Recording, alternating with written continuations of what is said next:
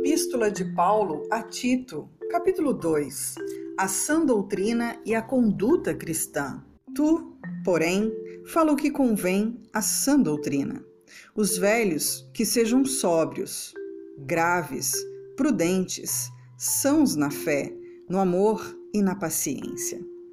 As mulheres idosas, semelhantemente, que sejam sérias no seu viver, como convém às santas não caluniadoras, não dadas a muito vinho, mestras do bem, para que ensinem as mulheres novas a serem prudentes, a amarem seus maridos, a amarem seus filhos, a serem moderadas, puras, boas donas de casa, sujeitas a seus maridos, a fim de que a palavra de Deus não seja blasfemada.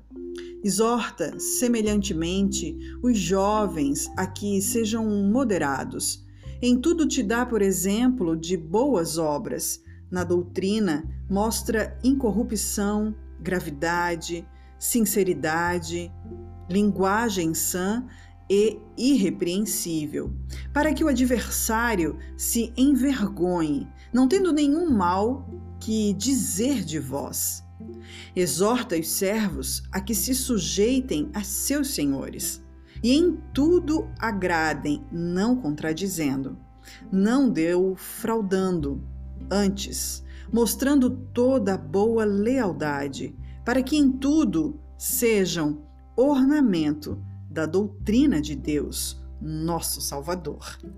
A graça de Deus manifestada porque a graça salvadora de Deus se há manifestado a todos os homens, ensinando-nos que, renunciando à impiedade e às concupiscências mundanas, vivamos neste presente século sóbria e justa e piamente, aguardando a bem-aventurada esperança e o aparecimento da glória do grande Deus e de nosso Salvador Jesus Cristo, o qual se deu a si mesmo por nós, para nos remir de toda iniquidade e purificar a si um povo seu, especial, zeloso de boas obras. Fala disto e exorta e repreende toda a autoridade. Ninguém te despreze.